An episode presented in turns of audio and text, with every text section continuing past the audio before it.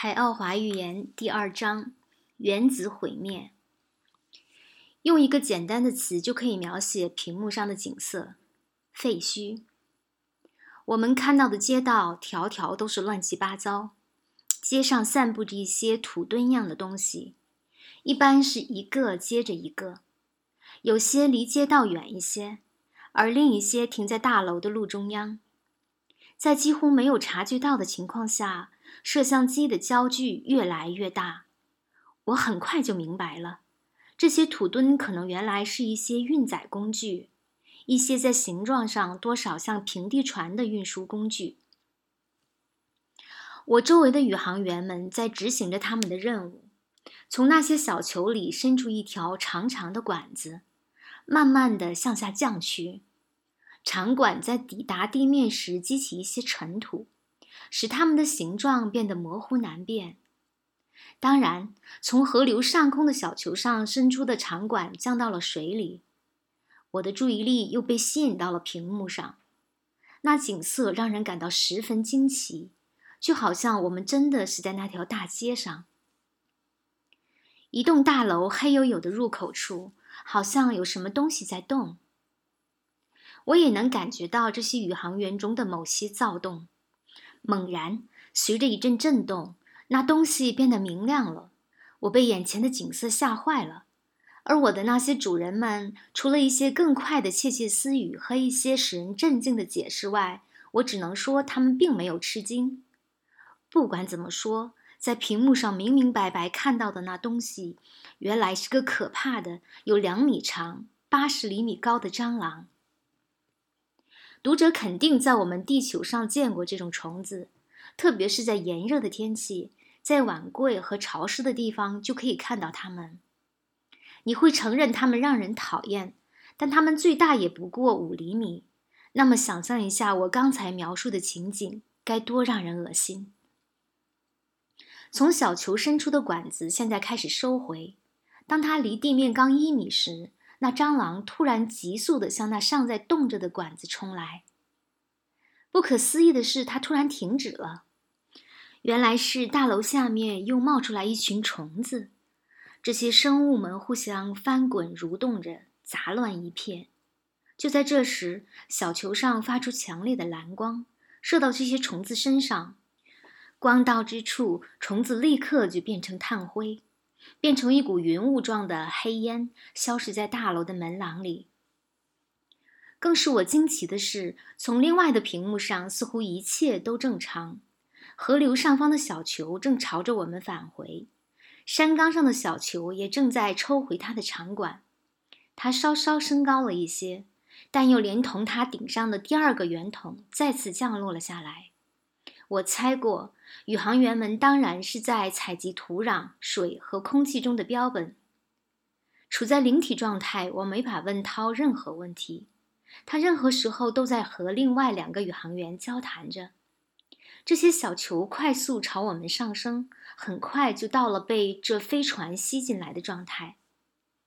当这些操作都完成之后，涛和另外两个宇航员转身背对着他们的操作台，屏幕上的景色立刻就变了。我知道，当另外两个宇航员接替涛的时候，就意味着我们又要出发了。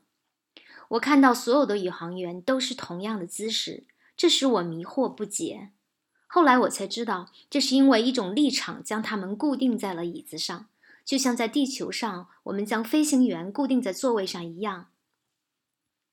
太阳的光辉穿过红色的雾气，照在这个星球上。起飞后，我觉得我们是在绕着这个星球以恒定的高度飞行。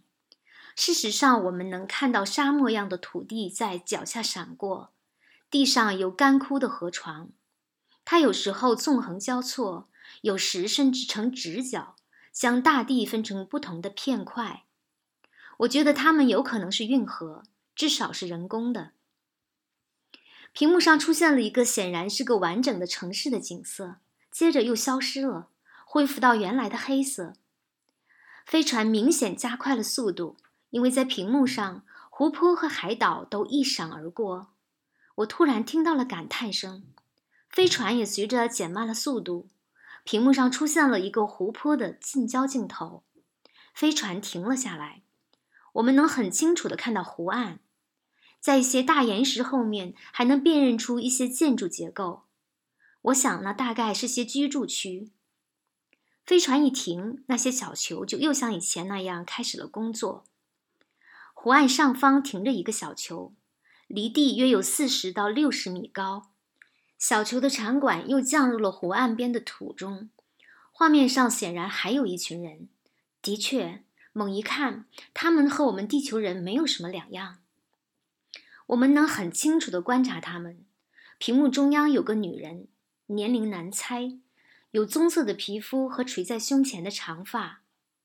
从另一个屏幕上看，他一丝不挂，只有他的脸是畸形的蒙古人的模样。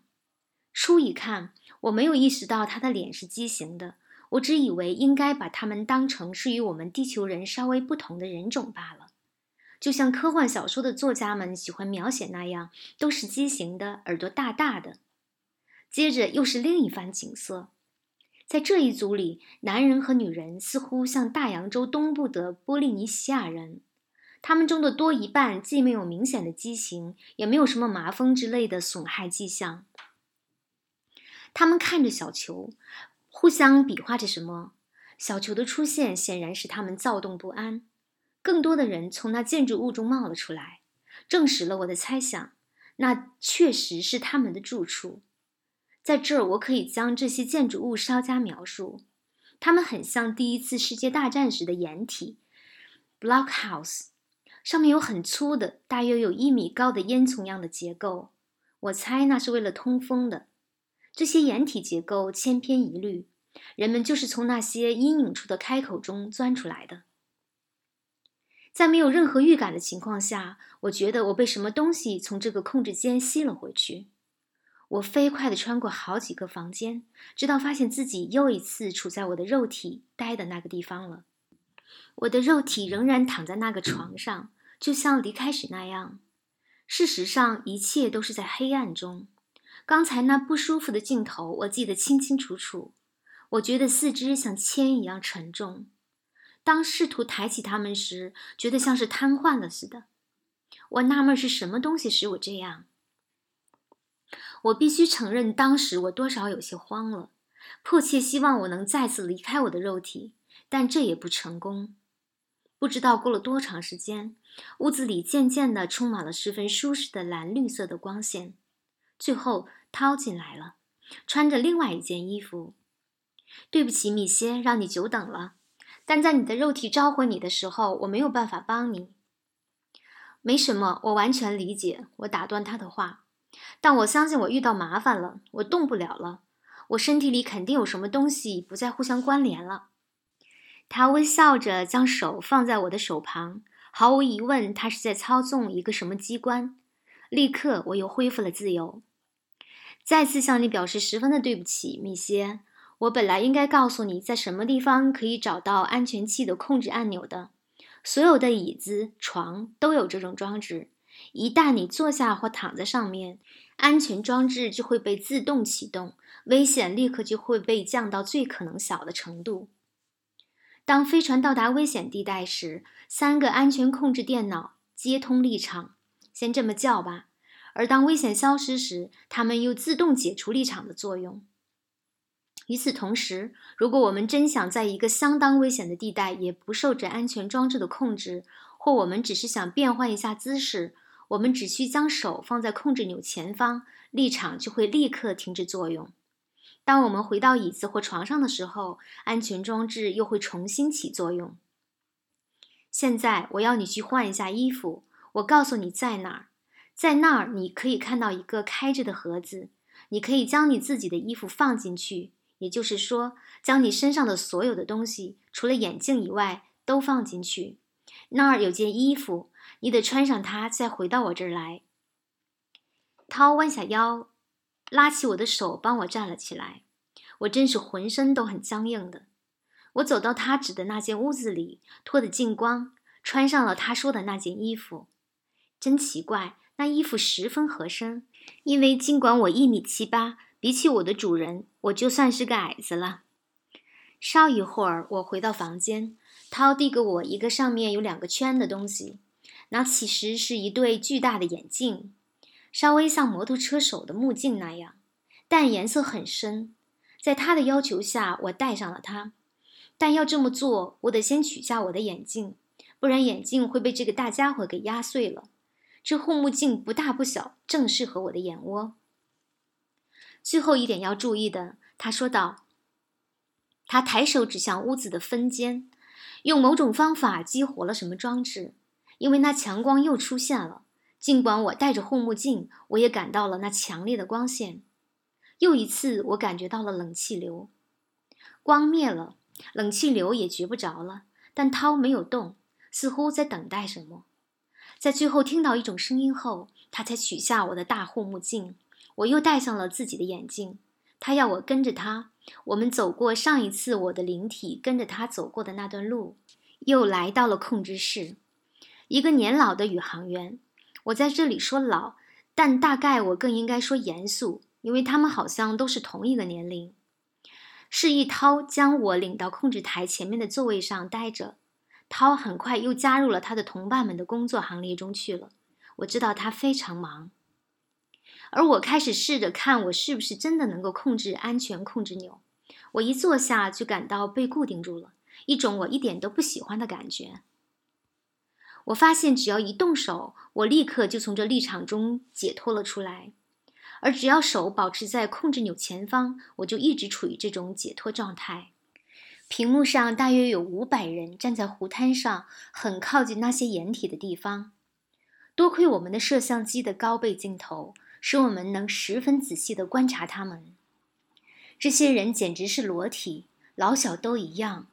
另外，我能看到他们中有很多人都是畸形，身上有难看的伤口。他们都在对那小球比比划划，但没有一个人近前。小球正在采集沙土标本，其中最强壮的一个男人手里拿着似乎是南美印第安人的那种弯刀或军刀样的东西，他们似乎在观察着什么。我感到肩膀沉重，吓了一跳，回头一看，是涛在微笑着看着我。我清楚地想起了第一次见他时，他那讨人喜欢的、漂亮的和高贵的面容。我曾提到他的头发，金黄色、长长的，像丝一样垂在他的肩上，使他的脸完全形成了一个椭圆形。他的前额宽阔，稍微向前突出。他那蓝中稍微带有紫红色的眼睛和长长的卷曲起来的睫毛，会让我们地球上许多女人嫉妒的要死。他的眉毛朝上弯曲，像海鸥的翅膀，更增加了他的魅力。眼睛下边是闪闪发亮的，有时还是蛮有趣的鼻子。鼻子大小比例适当，底部稍微平坦，而这更衬托出他那性感的口唇。当他笑时，露出十分整齐漂亮的牙齿，牙齿美丽的让人都要怀疑那是不是假的。这真使我感到惊奇。他的下巴形状挺好，但有点棱角，显出一种多少有些男人气质的毅然，但这并没有使他的魅力失色。他的上唇上有一缕淡淡的胡须，要不是因为那是金黄色的，这张十全十美的脸就该被他破坏了。我知道你已经学会控制这种按钮了，米歇。我正要回答，突然一个几乎是平常人的惊叹声使我们的眼睛转向了屏幕。湖滩上的人群正潮水般的拼命夺路，向他们的住处退怯。与此同时，那些手里拿着刀的男人们站成了一排，面对着一些我从来没有见过的可怕的东西。一群红蚁，每只都有牛那么大，从湖边的岩石后面冲出来，他们奔驰的比马还要快。这些手持武器的男人们不断地扭头看后方。似乎要比较那些奔回避难所的人们的速度和这些红蚁的速度，但红蚁越来越近，太近了。只有一秒钟的迟疑，这些男人们就和红蚁面对面了。第一个红蚁开始了进攻，我们能清楚地看到这些红蚁的下颚，每个都有那些男人的手臂那么粗。最初，红蚁假装迟疑，让这个男人挥舞着他手中的刀。但他只能在空中乱劈。立刻，红蚁就咬住了这个男人的腰，将他撕为两片。另外两个红蚁就帮着将那人撕成碎片。其余的红蚁就朝着奔跑的人群发起了冲击，很快就将他们冲得七零八散。一切都发生在一瞬间。就在这些红蚁马上要吞噬掉那些男人们的时候，从飞船上射出了一束强的、难以忍受的靛蓝色光。这些红蚁踉跄倒地，一个接一个。这强光的作用是如此让人难以置信的准确和有效。烟雾螺旋状的从那些乱七八糟倒地的红蚁身上升起，它们那巨大的四肢抽搐着。光束在红雨中发挥着威力，持续而又无一遗漏地消灭了这些巨大的动物。它们本应该知道，应该尽早投降退避，因为它们是无法和这些几乎是超自然的力量所匹敌的。所有的事情都发生得如此突然。涛仍然在我的身边，他的脸上表现出的是无奈和悲伤，而不是愤怒。屏幕上又出现了新的镜头。小球上不仅有摄像机，也有发出那束光束的装置。那些红蚁缩成一团，仓皇退却。剩余的红蚁估计有六七百，都被消灭了，无一生还。小球退回到湖边上空，伸出一种特别的工具，在尸体堆中搜索着。我看到一名宇航员坐在他的位置上，对着他的计算机讲话。这是我不禁问涛：是不是他掌握着刚才发生的一切？此刻是这样，因为这些应对措施都不是事先预定的。我们现在是从这些动物身上采集标本，特别是一点肺的标本，为的是分析研究它们。我们认为是某种原子辐射导致了这些动物的基因突变。一般来说，蚁类没有肺，所以它们这种巨型化的唯一合乎逻辑的解释就是。涛停了一下，屏幕上又出现了一些男人，他们正从他们的掩体里钻了出来，朝着小球疯狂打着手势。他们张开手臂，匍匐在地，一再重复着这个动作。他们能看到我们的飞船吗？我问道。看不到，我们在四万米的高空，而且现在地面上有三层云。但他们能看到我们的卫星。我认为他们是在对那卫星打手势的。他们可能把小球当成了上帝，认为是上帝拯救了他们，很有可能。你能不能告诉我发生了什么事？这些人是谁？这要花很长时间给你解释的，米歇。特别是现在飞船里正在忙，但我可以做一个简单的解释，以满足你的好奇。这些人从某种角度上来讲，是现在地球上的一些人的祖先的后代。事实上，有些人在二十五万年前就定居到了你们的地球上，那些人就是这里这些人的祖先。在这里，他们有过高度文明，但是他们中间出现了巨大的政治冲突，终于在一百五十年前就毁灭了自己，用的就是原子武器。你是说一场完全的核战争？是啊，由某种连锁反应所引起的。我们时不时的来到这里采集样本，为的是研究不同地区残存的放射性强度。我们有时候就像数月前也帮助过他们。你们这么做，就像你们刚才那样，他们肯定会把你们当成是上帝。涛微笑着点了点头：“是啊，那当然是真的，米歇。他们把我们当成上帝，完全就像在你们地球上，你们的祖先把我们当成上帝一样。”就是现在，他们仍在谈论着我们。我肯定是表现出了极度的惊讶，因为涛显得蛮开心的。我刚才给你说，我的解释多少是很简单的。以后我们会有足够的时间来讨论这个话题的，这也是你现在和我们在一起的原因。说完，他又说了声抱歉，转身回到他的控制台前去了。屏幕上的图像变化的很快。小球正在上升，我们能看到整个大陆，那上面有一片一片的绿色和棕色。小球完全回到了飞船后，我们就又出发了。一喘气的功夫，我们就飞过了平原。我有意坐在椅子里，让安全立场将我固定住。屏幕上出现了一个巨大的海面，我能分辨出一个岛屿，它在屏幕上增大的很快。它看起来并不是很高，但对我来说很难估计它的方向。我们停在海岸上空，所有以前描述的小球采样过程又被重复了一遍。这一次有四个小球被降落了下去。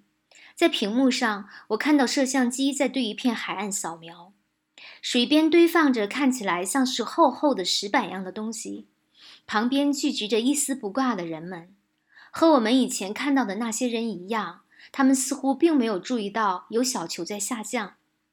我以为这次小球的高度很高，虽然在屏幕上小球很清楚。人们正在将石板放入水中，石板漂浮着。却好像是用软木做成的。人们爬上石板，熟练地操纵着很大的桨，这船就飘向了大海。离岸边有一段距离之后，他们扔出钓鱼线。随后，令人惊讶的是，他们几乎是立刻就钓起了一条看起来相当大的鱼。这情景真是让人着迷。看着这些人是怎么生存的，以及我们有能力帮助他们，好像我们是一些上帝。我解脱了安全立场的束缚，打算去看一下其他的屏幕。那上面有不同的图像。就在我刚要起身的时候，我听到一声命令，但却没有一丝声息。待在那，别动，米歇。我懵了，那声音似乎是从我的头脑中发出的。我朝涛的方向看了一下，他在朝我微笑。我打算试一试什么事情。我拼命的想，心灵感应真了不起，是吗，涛？当然啦，他用同样的方式回答着我。好极了，你能告诉我下面的温度有多高？他查看了一下桌子上的资料。你们的摄氏二十八度，白天的平均温度是三十八度。我自言自语道：“如果我是聋哑人，我也可以清楚的和涛交谈，就好像用有声语言交谈一样。”完全正确，亲爱的。我又有些吃惊的看了看涛，我只是在心里想了一下，而他就读懂了我的心思，这使我稍有些不安。他对我大方的笑了笑：“别担心，米歇，我只是跟你闹着玩，希望你原谅。一般来说，我只是在你问问题时才读你的心思，我只是表明这是可能的，我不会再这么做了。”我向他回笑了一下，将注意力又重新放在了屏幕上。在那儿，我看到岸边有一个小球，小球离那些人很近，但他们似乎并没有注意到它。这个小球正在离他们大约十米的地方采集样本。通过心灵感应，我问涛：“为什么这些人没有看到这个小球？”那是在晚上，他回答道：“晚上，我们怎么能看得这么清楚？这是特殊的摄影机，米歇，有些像你们的红外线。”现在我才明白为什么图像不如以前那么亮了，但不管怎么说，图像还是十分清晰的。就在那时，屏幕上出现了一个像女人的脸庞，太可怕了！这可怜的生命，在她本来是左眼的地方，现在是一个巨大的、很深的伤口。她的嘴偏到了脸的右边，细细的，像是面颊中那一条细细的开口，口唇似乎都融到了一起。头顶上一小撮头发可怜的垂着。现在能看到她的乳房，要不是一个乳房边上有一个化着脓的伤口，它们本来还是很可爱的。有那么一对乳房，她一定很年轻了。我问道。电脑显示她十九岁。放射性辐射？当然是。其他人出现了，一些人看起来完全正常。人群中有男人。运动员体格，大约二十岁。最老的多少岁？你知道吗？至今我们还没有记录到超过三十八岁的。在这个星球上，一年等于二百九十五天二十七小时。喏，你看屏幕那个漂亮的、有着运动员体格的年轻人的生殖器部位的放大镜头，他的生殖器官完全是萎缩的。根据以前的探索。我们已经知道，他们没有几个男人有射精能力了。然而，有极大群的儿童，对所有种族而言，这是十分重要的繁殖关口。要尽快的繁衍后代，最直截了当的办法就是将那些有生殖能力的男人做种马。这个男人肯定是其中之一，我想是这样。的确，屏幕上一个约三十岁的男人，有着从体格上看显然有繁殖后代的能力。我们也能看到很多儿童在一些小火堆旁边走动着，篝火上在做着饭。男人和女人们围着篝火坐着，将食物分配给孩子们。那篝火像是木柴火，但我不敢肯定。要让火焰持续，他们添加的是一些像石头一样的东西。篝火后面，像以前看到的船一样的板块被堆放成看起来蛮舒服的帐篷状。在摄像机可及的范围内看不到树，也许它们的确存在，因为在我们较早前飞越大陆时，我注意到了一片片绿色。在两个小棚中间出现了一些小黑猪，被三个疯跑的黄狗追赶的，很快就消失到一个棚子后面去了。我蒙住了。禁不住又怀疑我是不是真的从高空中向下看另一个星球。这些人很像我，或更准确的说，更像波利尼西亚人。这儿还有狗和猪。奇怪的事越来越多。返回指令已经下达。这个小球毫无疑问还有其他的小球开始返回。他们是被不同的屏幕监视着，从我这里看不到他们。像从前一样，所有的小球都被安全收回。我想，我们又要起飞，所以坐在了椅子上，让立场又将我固定住。稍后，这个星球的太阳升起来了，一共有两个。之后，一切都很快变小，就像我们离开地球时一样。过了一会儿，好像很短一会儿，立场解除了。我知道我可以离开椅子活动了，这是一个很好的感觉。我注意到涛向我走来，他身边还有两个老一些的，让我说是他的同伴们。我在椅子旁面对着三个宇航员，要看涛，我得抬起头。可是当他将我用法语介绍给那两个较老的宇航员时，我感到我更小，后者比涛还要高整整一头。但其中一个人，比阿斯特拉 （Biastra）。开口对我讲起缓慢，然而是标准的法语的时候，我惊得目瞪口呆。他将手放到我的肩上，说道：“很高兴欢迎你来到我们的飞船，米歇。希望你一切顺利，希望以后也是如此。请允许我介绍拉涛利，我们飞船的副船长，而我就是你们称呼的阿拉涛拉号远航宇宙飞船的船长。”他转向拉涛利，用他们的语言讲了几句话，而拉涛利也将手放在我的肩上。他热情地微笑着，慢慢地重复了我的名字好几次，就好像一些人很难讲一种新语言似的。他的手停留在我的肩上，一种幸福的感觉，一种绝对是流体状的感受贯穿了我的全身。我是如此明显的被征服了，以至于他们三个都笑了。知道我的心念，涛安慰着我：“米歇，拉涛利给了你一件礼物。它虽然在我们中间并不罕见，那就是你已经体验到的一种流体性的、有益的从他身上发出的液体。太妙了！”我感叹道。“请代我向他表示敬意。”然后我向那两个宇航员打了招呼：“谢谢你们的欢迎。”我不得不承认，我被身边发生的这一切绝对的惊得目瞪口呆了。对我这么一个地球人来说，这趟旅行真的是一次最了不起的探险。虽然我一直相信有外星人，可我还是一直在说服我自己，这不是一个绝妙的梦。我一直在和朋友们谈论有关心灵感应、超级外星人及我们所称的宇宙飞船的事，但那只不过是外行人闲聊罢了。现在我有了证明，我长期以来曾怀疑的另层空间存在和其他难解现象的证据。这数小时之内，我所体验到的一切是如此令人兴奋，使我真的吃惊不小。拉涛利感叹了一声，用我不懂的词语称赞了我的独白，但涛立刻就给我翻译成了法语。拉涛利完全明白你刚才的心思，米歇。我也明白。比阿斯特拉加了一句。他怎么会理解我说的？当你讲话时，他已经用心念沁入你的脑海中了。你肯定意识到了，心灵感应过程中没有语言障碍的。我的吃惊逗得他们直乐，他们的唇边挂着持续的微笑。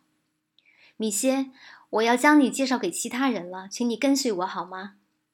他把手搭在我的肩上，领我走向其他控制台。那里有三个宇航员正在监视着一些仪器。我还没有走过这些电子计算机，就是我的灵体也未曾留意过这些计算机的屏幕上的字。我现在一瞅那屏幕就大吃一惊，眼前看到的是阿拉伯数字。我知道读者会和我一样吃惊，但这就是事实。这屏幕上的一 S、二 S、三 S、四 S 等等，和我们地球上用的词相同。比阿斯特拉注意到了我的吃惊。这是真的，对吧，米歇？对你来说，吃惊一个接着一个。别以为我们在拿你开玩笑，因为我们完全明白你的疑惑，一切都会在适当的时间让你明白的。现在，请允许我给你介绍纳欧拉。第一个宇航员站了起来，转身朝向我，他将手也放在了我的肩上，就像比阿斯特拉和拉涛利一样。我觉得这种礼节就像我们的握手一样。纳欧拉用他们的语言朝我打了个招呼，然后也重复了我的名字三遍，好像也要将我的名字永远植入他的记忆中似的。他和涛一样高。我每次被介绍时，这种礼节就被重复一次，这样我就正式与所有的飞船成员们见了面。他们的长相非常相似。举例来说，他们的头发仅有长短和色调上有些区别。色调从深铜色到明亮的金黄色不等。有些人的鼻子较其他人长一些和宽一些，但所有的人的眼睛都倾向于明亮而不是暗淡，而且所有的人都有精巧的、模样很好看的耳朵。比阿斯特拉、拉涛利和涛邀请我坐在一张舒适的椅子上。当我们都坐好后，比阿斯特拉将他的手以一种特殊的动作移到座位扶手的地方。我看到四个圆盘在空中朝着我们漂浮过来，每个盘子上都有个容器，里面盛着黄色液体。盘子上还有一个碗，里面却是白色的东西，很像棉花糖 （fairy floss），但那都是颗粒状的。有个扁平的夹子被当作叉子用。这些盘子落到了我们的座位扶手上，我的好奇心被明显的激起来了。涛建议说：“如果我乐意分享他们的点心，他可以给我试教。”他从杯子里呷了一口，我也照样从我的杯子里呷了一口，挺好喝的，好像是水和蜂蜜的混合物。大家用扁平夹子来吃碗里的东西，我也学样，第一次尝了一下我们在地球上叫做甘露蜜的东西，mana。它很像面包，但味道极淡，没有任何特殊的味道。我只吃了一半就饱了，这又让我不知是怎么回事。想一想，食物本来就那么一点。我喝完了饮料，虽然不能说我的吃喝是否文雅，但我体会到了一种幸福满足。我既不饿也不渴了。你大概想吃法国大餐，对不，米歇？涛问我，嘴边挂着微笑。我只笑了一下，比阿斯特拉却笑出了声。就在那时，一个信号使我们的注意力转到了屏幕上。屏幕中央有一个妇女的放大的头像，很像我的这些主人们。他说的很快，我的同伴们都稍微转了一下座位，以便更好的听他讲话。纳欧拉在他的操作台上和屏幕上的人做了回答，就像我们地球上的电视访谈一样。在察觉不到的情况下，屏幕上的近焦镜头转成了广角镜头，显露出十二个妇女，每人面前都有一张桌子。涛把手放在我的肩上，领我走到纳欧拉那边，让我坐在屏幕前的一张椅子上。他也在旁边坐了下来，和屏幕上的人物打着招呼。他用那悦耳的嗓音极快地讲着话，还频频地转头朝向我。这一切都表明我是他们的主要话题。他讲完后，那个妇女又在屏幕上以放大镜头出现了。做了几句简短的回答。使我震惊的是，他的眼睛盯着我，笑了。“Hello，米歇，我们希望你能安全到达海奥华。”他等着我的回答。当我控制住了情绪，就表达了我衷心的感谢。这引起了不少的赞叹和议论。现在他们全都在屏幕上。他们能听懂吗？我问涛。用心灵感应就可以了。但他们很高兴能听到从其他星球上来的人讲他自己的语言。对他们大多数人来说，这种体验并不多。涛说了声对不起，他还有比阿斯特拉就又与屏幕上的人交谈了起来。我想那肯定是些技术性的交谈。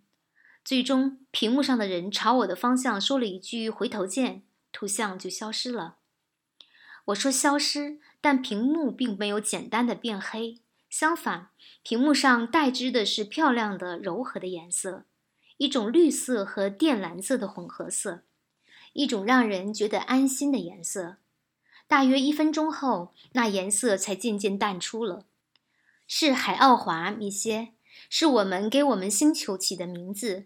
就像你们称你们的星球为地球一样，我们的宇航基地刚和我们联络过，因为我们再过十六个小时三十五分钟就要到海奥华了。说着，他又查看了一下旁边的电脑。这些人是你们星球上的技术员吗？是的，像我刚说的，他们在我们的宇航基地。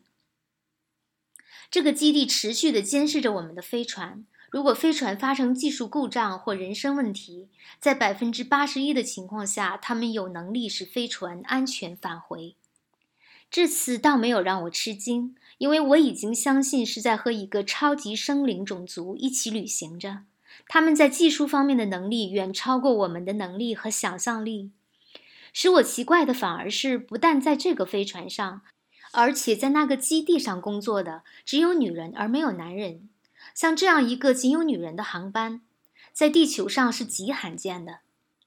我怀疑海奥华上是否也像在亚马逊基地上那样只有女人。我对我的想象发笑了。我向来喜欢女人而不是男人来作伴，让人多么欢喜的想法！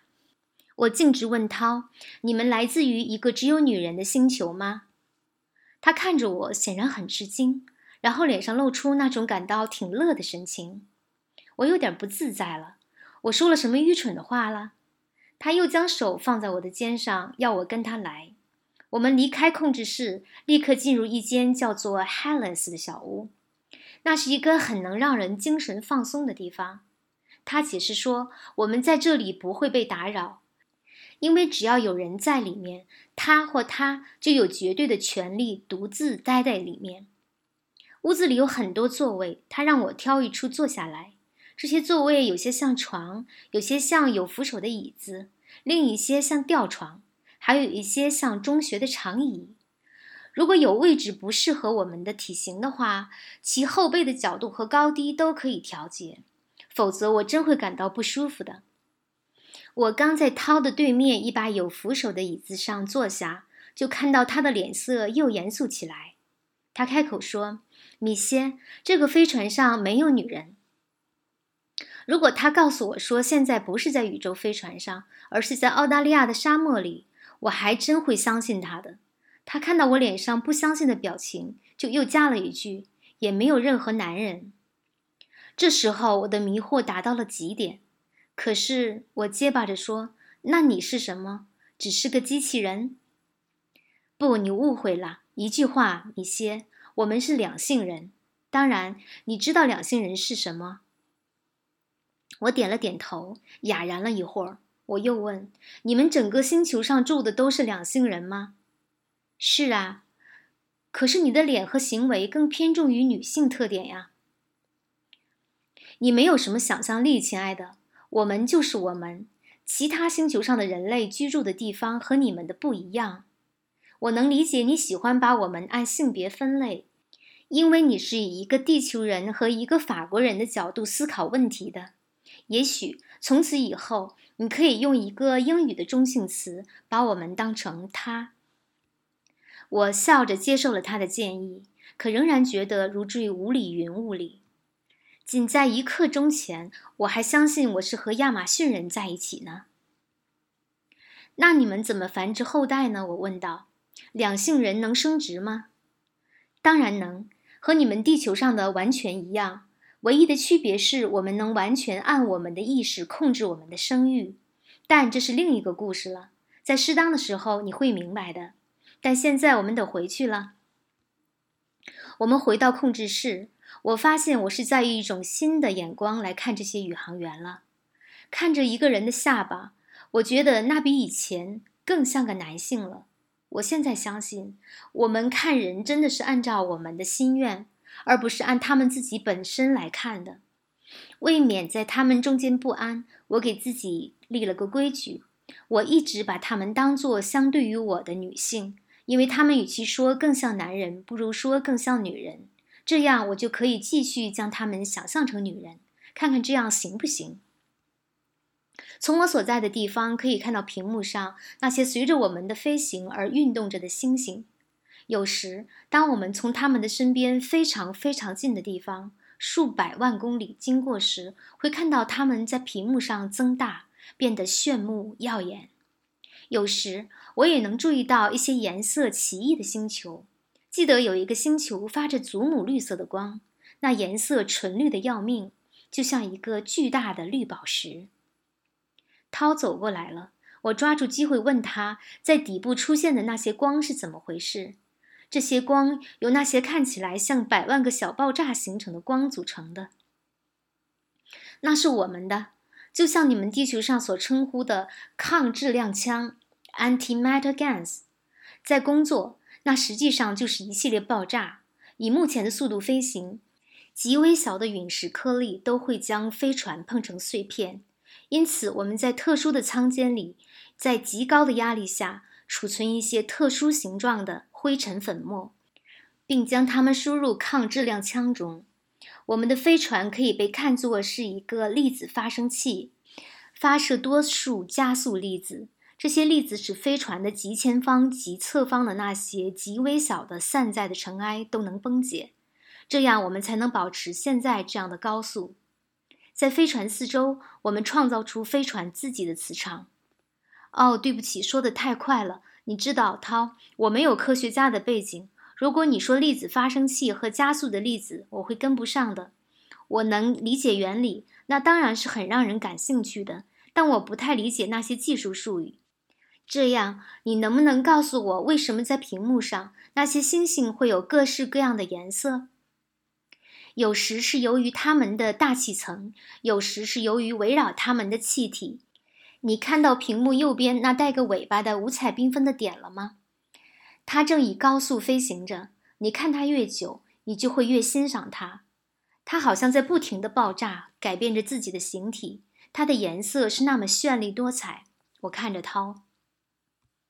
那是彗星，他说，它在环绕它的太阳运行，绕一圈大约需要五十五地球年。它离我们有多远？他看了一下计算机，四百一十五万公里。涛，我说，你们怎么会用阿拉伯数字呢？当你说公里时，你是在为我翻译呢，还是你们实际上也这么用？不，我们用 Cattle 和 Taki 计数。你认识到那是阿拉伯数字，那只不过是我们自己的体系，那是我们带到地球上的。什么？请再解释一下，米歇。在到达海奥华之前，我们尚有数小时。要认真的给你上一些课的话，这也许是最好的时间。如果你不介意，我们就回到休息室去吧，就是我们前一阵子待过的地方。